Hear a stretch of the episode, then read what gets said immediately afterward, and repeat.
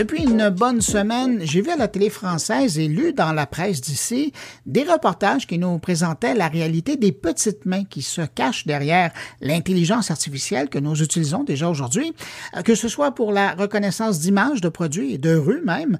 Il y a des gens qui entraînent les intelligences artificielles encore aujourd'hui 24 heures sur 24. Ça se passe en Afrique, mais ça se passe aussi aux Philippines. Et le journaliste indépendant Théophile Simon est justement parti à la rencontre de ces gens sans qui ben, notre utilisation d'intelligence artificielle au quotidien serait bien moins agréable et bien moins performante. On le retrouve en France, il est de retour de reportage. Bonjour Théophile Simon. Bonjour. Théophile, c'est avec grand plaisir que j'ai regardé votre reportage, que j'ai lu les versions écrites. Première question qui m'est venue en tête, pourquoi vous êtes-vous intéressé à ce sujet-là? Eh bien, écoutez, parce que euh, ce sujet de l'intelligence artificielle, on en parle toujours depuis le prisme de la Silicon Valley. On parle à longueur de journée d'articles des grandes startups qui euh, décrochent des milliards de, levées de fonds et qui sont en train de révolutionner notre monde depuis euh, leur bureau de la Californie. Et puis, alors, j'ai voulu aller voir comment est-ce que cette intelligence artificielle, elle est faite sous le capot, en fait. Et ce qui m'intéressait de comprendre aussi, c'est que moi, je suis un, profane. Hein, je ne suis pas un spécialiste de l'intelligence artificielle, mais je me suis dit aussi que non seulement on pourrait voir ainsi comment ça marche vraiment, euh, euh, euh, comment on entraîne cette, cette intelligence artificielle, et puis ça permettrait aussi de mieux comprendre cette technologie, parce que quand on regarde ces travailleurs philippins dont on va parler ensuite travailler, eh bien ça permet de beaucoup mieux comprendre ce que l'intelligence artificielle est capable de faire, mais aussi de ne pas faire. Est-ce que ça a été un contact qui a été facile ou est-ce qu'ils étaient gênés un peu? Ils étaient assez gênés parce que ce sont des gens qui travaillent toujours euh, pour euh, cette entreprise qui s'appelle Remotask, hein, qui est une filiale de Scale AI. J'encourage les auditeurs à aller lire leur portage. Euh, donc, c'est une société américaine qui embauche des centaines de milliers de personnes dans le monde pour faire ces micro-tâches pour former l'intelligence artificielle. Et puis, bah, évidemment, ces, ces, travailleurs, ils travaillent toujours pour Remotask la plupart du temps. Donc, ils n'ont pas intérêt à donner toute leur identité, à montrer trop leur visage parce que il pourrait se faire renvoyer de, de, ces tâches. Oui, puis là, ce qui est important de dire, c'est que Raymond Task, ils ont pignon sur rue sur le web. Là. Vous pouvez aller sur leur site web, vous, pouvez, comme occidental, euh, devenir un de leurs contractuels, travailler là-dessus. Mais dans le cas qui vous intéresse aux Philippines, comment se fait le recrutement? Comment ça se passe? Alors, en fait, euh, vous avez raison, tout le monde peut travailler sur, euh, sur Remotask, mais encore faut-il savoir euh, le faire et savoir être formé à des, aux logiciels spécifiques. Par exemple, Remotask, une des grandes activités qu'ils ont, c'est d'aller annoter toutes les vidéos qui sont prises par les voitures autonomes de Google. Donc, ça représente des millions d'heures de vidéos qu'il faut aller annoter image par seconde, chaque image par seconde. Donc, ça représente des millions et des millions de tâches à faire sur un logiciel qui transforme euh, le, champ radar de chaque voiture autonome, parce que la voiture autonome, elle projette une série de faisceaux radars autour d'elle.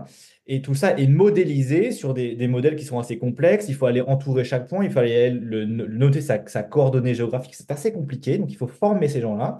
Euh, alors souvent, Remotask le fait à distance, mais en fait, c'est beaucoup plus simple d'avoir les gens euh, en chair et en os avec soi pour former ça, pour s'assurer qu'ils font pas d'erreurs, qu'ils apprennent bien, qu'ils soient efficaces. Et donc, en fait, euh, euh, même si Internet permet de dématérialiser en fait, le, recrutement de ces travailleurs partout dans le monde, leur formation, il reste toujours important pour Emotas d'avoir des hubs. Des hubs où on peut rassembler des centaines, voire des milliers de, travailleurs à un moment donné et leur faire suivre une formation, euh, pouvoir les contrôler. Et donc, euh, Remotask a, lancé pour cela plusieurs hubs dans le monde, dont un grand aux Philippines, dans une ville du sud des Philippines, une ville assez pauvre, une ville assez éloignée de la capitale, où elle s'est installée à la fin des années 2010 et elle a monté une opération où elle aurait formé au bas mot 10 000 personnes dans cette seule ville.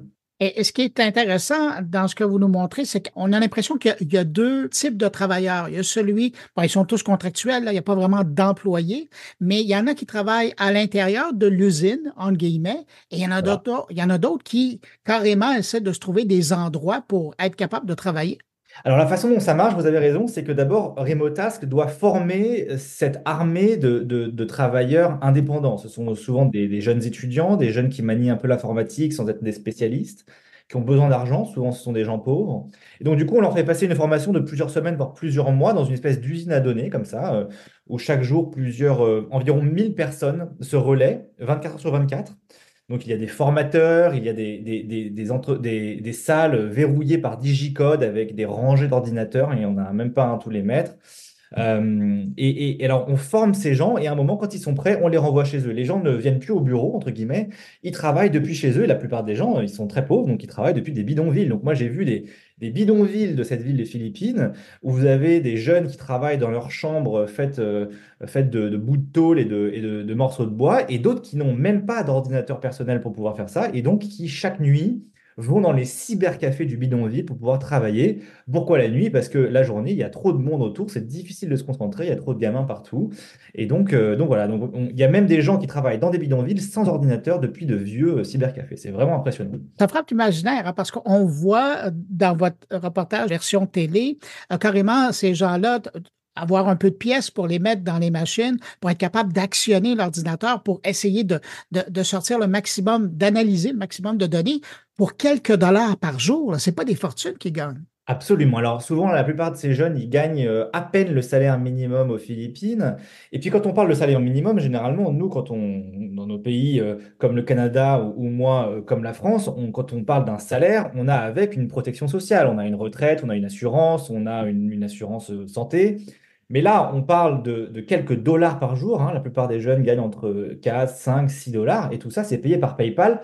En dehors du système bancaire philippin, il n'y a aucune assurance, aucun contrat, il n'y a aucune, euh, aucune prestation sociale. Donc, euh, effectivement, numérairement, ça correspond à peu près au salaire minimum, euh, les bons jours. Mais en réalité, ces gens-là ne préparent pas leur retraite, ils sont complètement démunis face aux moindres problèmes de la vie. c'est comme s'ils travaillaient au noir il n'y a aucune trace de leur passage. Exactement. Vous leur avez parlé. Comment ils perçoivent leur travail? Écoutez, leur, travail, pour beaucoup, euh, c'est un, c'est intéressant parce que euh, ça, c'est d'abord un job alimentaire. Hein. Euh, ce sont des jeunes qui ont besoin d'argent, qui sont souvent très pauvres. Remotask, je pense que ce n'est pas complètement par hasard, a choisi de ne pas aller à Manille, une grande ville où il y a une grande compétition dans le marché du travail. Il y a beaucoup de jeunes diplômés. Elle a choisi d'aller dans cette petite ville relativement pauvre du sud des Philippines où elle est à peu près la seule alternative pour ces jeunes. Hein. Il n'y a pas le choix. Euh, si vous voulez travailler, euh, c'est euh, soit pour Remotask, en gros, soit pour aller faire des petits jobs mal payés aussi dans la construction. J'ai vu des jeunes qui alternaient entre Remotask et travailler dans un chantier ou dans un supermarché et sur Remotask. Donc, il n'y a pas vraiment le choix.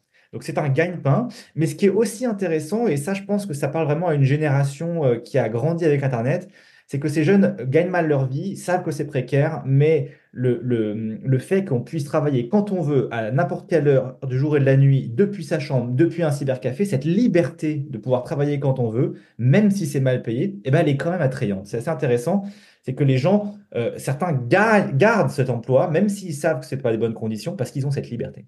C'est quand même fascinant. Ça parle à une génération. Et quand on regarde les clients, vous en parlez dans votre reportage, quand on regarde qui sont les clients de Remotask, c'est pas des petites pointures. Hein. Vous avez des Apple, des Google, des OpenAI, des Samsung, des Lexus, des Hyundai, des Amazon. Vous avez même l'armée américaine, vous nous, vous nous parlez de ça. Ces gens-là, ils sont quand même silencieux par rapport aux petites mains qui vont travailler. Puis vous le dites, hein, c'est vrai euh, dans l'Asie du Sud-Est, mais c'est aussi en Afrique maintenant. Voilà, alors ce qui est intéressant, c'est qu'effectivement, Remotask euh, a commencé aux Philippines, elle a embauché plusieurs dizaines de milliers de personnes sur place, mais en fait, ce qu'on voit, c'est qu'elle a commencé à délocaliser vers des pays encore moins chers. Les Philippines sont trop chères, les travailleurs de cette petite île à 4 ou 5 dollars par jour sont toujours trop chers, et donc il faut aller ouvrir des bureaux au Nigeria, au Venezuela, au Kenya, où évidemment c'est encore moins cher. Et effectivement, alors la, la façon dont ça marche, c'est que Remotask, elle reçoit des données, par exemple, de Google, d'OpenAI, ou d'Apple, et puis euh, à annoter. Alors Apple, par exemple, leur donne euh, un, paquet de, disons, 25 000 images à analyser euh, pour former l'intelligence artificielle de l'iPhone, qui c'est aujourd'hui, si vous testez, vous verrez que votre iPhone sait reconnaître une voiture, un lapin, de la neige ou un nuage dans votre pellicule photo. Ça, c'est grâce à ces travailleurs philippins. Ah. et, et, ensuite, donc, euh, Google donne euh, à, Apple pardon, donne à, Remotask ce paquet de données et ensuite Remotask, elle en fait ce qu'elle veut. tout ce que veut Google, c'est d'avoir des images annotées à la fin. Donc ces images, ce que Apple sait ou ne sait pas, ça j'ai pas réussi à avoir la réponse, euh, c'est que ces données, elles sont d'abord envoyées au Nigeria pour être analysées grossièrement, hein, pas cher grossièrement. Euh, donc ces travailleurs nigériens font généralement euh, euh, beaucoup d'erreurs, d'annotations, mais ensuite ces données, elles sont renvoyées aux Philippines pour être réannotées ou corrigées par des travailleurs philippins plus expérimentés. Ensuite, elles sont renvoyées à San Francisco, consolidées par Remotask et renvoyées à, Apple, juste à côté de, de chez Remotask. Et donc, en fait, la donnée, elle a fait le tour de la planète. Elle a été vue par euh, des Nigérians, des Philippins, des Américains. Tout ça, euh, Apple euh, n'en a rien à faire, puisque de toute façon, eux, tout ce qu'ils veulent, c'est qu'à la fin, leurs algorithmes puissent travailler sur la donnée annotée dans le logiciel. On vous a vu entrer dans l'usine ou le siège social de Remota. Qu'est-ce que vous avez vu là-dedans? Vous parliez tout à l'heure de salle de formation. Ça ressemble à quoi l'atmosphère là-dedans? Eh ben, l'atmosphère, c'est une espèce d'usine, comme vous avez employé le mot euh, vous-même. Hein. c'est vraiment euh, une usine où en fait il y a des, salles microscopiques où on a essayé de mettre un maximum d'ordinateurs euh, avec des jeunes dans la, pénombre qui passent leur journée à analyser des données. Alors en fait, ce qu'on ce qu'on vous dit quand vous arrivez dans ce bâtiment, qui a environ entre 4 et 500 places, c'est que en fait c'est une espèce de WeWork euh, où en fait il n'y a que des, des, travailleurs indépendants qui sont là de leur propre gré et qui ne font que louer un desk pour la journée ou pour la semaine et qu'en fait tout le monde est libre euh, de venir quand on veut, de partir quand on veut, de manger quand on veut, etc. Et euh, voilà, c'est juste un, espèce de WeWork mis gracieusement à disposition par Remotask pour ces travailleurs. En fait, c'est pas du tout vrai. Quand on commence à monter dans l'escalier, on voit que chaque salle est protégée par un digicode qu'il y a des managers qui sont derrière l'épaule de chacun pour vérifier ce qu'ils font, et quand on parle à ces employés, on comprend qu'ils ont des horaires extrêmement précises. Comme à l'usine, on travaille de 6h à 14h, de 14h à 20h, de 20h à 6h du matin. Il y a des horaires très précises. Il y a 30 minutes pour manger, à des horaires encore là très précises. Il y a un manager derrière vous en permanence, je vous l'ai dit. Donc vraiment, ça s'apparente vraiment à une, relation de hiérarchie, vraiment une relation, une relation salariée et donc, j'ai parlé de cette trouvaille euh, au, directeur de l'inspection du travail de cette ville et qui m'a dit effectivement, ce que vous me racontez là, ça ressemble fortement à du travail dissimulé. Je vais y jeter un œil. Je n'ai pas de réponse. Peut-être qu'ils veulent vraiment le faire. Je vous disais, j'avais l'impression de lire un reportage sur, à une autre époque, quoique ça, ça perdure toujours, sur les sweatshops en Inde ou en Bangladesh euh, dans l'industrie du vêtement. Est-ce que vous aviez cette impression-là aussi? Absolument, c'est vertigineux parce qu'effectivement, les, machines à coudre ont été remplacées par des ordinateurs, mais c'est exactement le même principe. Il y a une nouvelle technologie qui apparaît, euh, une nouvelle, une nouvelle économie, et pour gagner le plus d'argent possible, on va aller la délocaliser là où ça coûte le moins cher possible. Donc la recette, elle est éculée, elle est ancienne. À chaque vague technologique, c'est la même chose. Il y a une technologie qui est créée depuis la Silicon Valley, mais elle va être produite euh, en Chine à une époque, au Vietnam, aujourd'hui euh, aux Philippines, au Vietnam, pardon, au Nigeria ou au Venezuela. Mais c'est toujours la même chose. On va délocaliser. Et alors, ce qui est très intéressant, c'est que la nouveauté, et ça, ça m'a quelque chose qui m'a beaucoup fait réfléchir, c'est qu'à l'époque, au Bangladesh ou en Inde ou au Vietnam ou en Chine, euh, les gens sont au même endroit physiquement. Ils sont dans une même usine, ils peuvent se parler, ils peuvent se rendre compte que leurs conditions de travail ne sont pas forcément euh, euh, les meilleures. Et puis, à un moment, ils peuvent faire porter leur voix, ils peuvent se syndiquer, pas toujours, mais en tout cas, ils peuvent se mettre en grève, ils peuvent, ils peuvent, voilà, ils peuvent compter, se rassembler pour essayer de peser face à leur employeur. Et là, Internet a un rôle très pervers parce que chacun de ses employés aujourd'hui, il est tout seul, il est dans sa chambre, il est dans son bidonville, il est dans son, cybercafé. Et personne ne se parle jamais. J'étais dans des quartiers de, cette ville. Euh, ou en fait des petits bidonvilles au bord de la mer où je parlais à quelqu'un qui euh, euh, travaille pour Imotask et cette personne ignorait que la personne à deux rues de chez elle travaillait aussi pour Imotask. En fait, les gens n'en ont aucune idée. Et donc, ça, ça brise toute possibilité de peser face à l'employeur. Les gens sont dans leur, dans leur chambre, dans, devant leur petit ordinateur, il n'y a plus de lien social pour pouvoir améliorer les conditions de travail. Et c'est pour ça que Remotask peut très facilement délocaliser, par exemple, au Kenya, au Nigeria, au Venezuela, ou faire baisser les salaires chaque année un peu plus. Mmh. Ça, c'est le, revers de la médaille d'Internet. mais dans votre parcours euh, de reportage, est-ce que vous avez croisé un représentant d'une association qui, qui s'intéresse aux droits de ces gens-là, au sort de ces gens-là? Oui, alors aux Philippines, il y a des associations qui existent hein, pour, euh, pour regarder ça. Il y a notamment des associations qui euh, euh, targetent principalement les femmes pour s'assurer que les femmes qui sont particulièrement vulnérables dans le monde du travail soient un petit peu accompagnées. Alors, aux Philippines, c'est une industrie qui est relativement euh, connue. Hein. ça s'appelle le Business Processes Outsourcing. Mhm. Alors, c'est une industrie qui a euh, maintenant euh, facilement 20 ans, apparu avec les entreprises occidentales qui essaient de délocaliser leur comptabilité, par exemple, dans des pays moins chers, en Inde. Leur service à clientèle, oui, c'est ça. Voilà, exactement. Euh, et, donc ça, ça fait un peu partie de la, tradition philippine. Donc euh, cette industrie, elle n'est pas forcément vue d'un mauvais œil, puisque c'est comme ça depuis longtemps, en fait. Mm. Donc euh, nous, ça nous choque, mais aux Philippines, bah, on est un petit peu habitué. et, mais par contre, il y a des, des, ONG, des instituts très connus qui font ce travail-là. J'ai notamment interviewé pour le reportage un chercheur d'Oxford. Hein. Il, y a il y a un cabinet, enfin, il y a un institut spécialisé dans le travail digital euh, à Oxford. Donc euh, oui, ce sujet est connu, mais pas encore suffisamment. Qu'est-ce que vous gardez personnellement de ce périple-là? Alors moi, la, leçon que je retiens, c'est que déjà l'intelligence artificielle, euh, elle est vraiment pas tellement artificielle. Il y a vraiment une, armée d'humains derrière qui est en train de l'entraîner. Pour l'instant, c'est le cas. Peut-être qu'un jour, ce sera plus le cas parce que l'intelligence artificielle ne sera, elle sera capable d'être complètement émancipée. D'ailleurs, c'est c'est une phrase que j'ai vraiment retenue euh, qui euh, m'a été donnée par les employés de Remotask que j'ai employés aux Philippines, euh, qui, vient de la bouche d'Alexander Wang, qui est le, fondateur de Remotask, qui a cette phrase que je trouve très juste et qu'on voit bien quand on va dans ces usines à données. C'est que l'intelligence artificielle, elle est comme un enfant.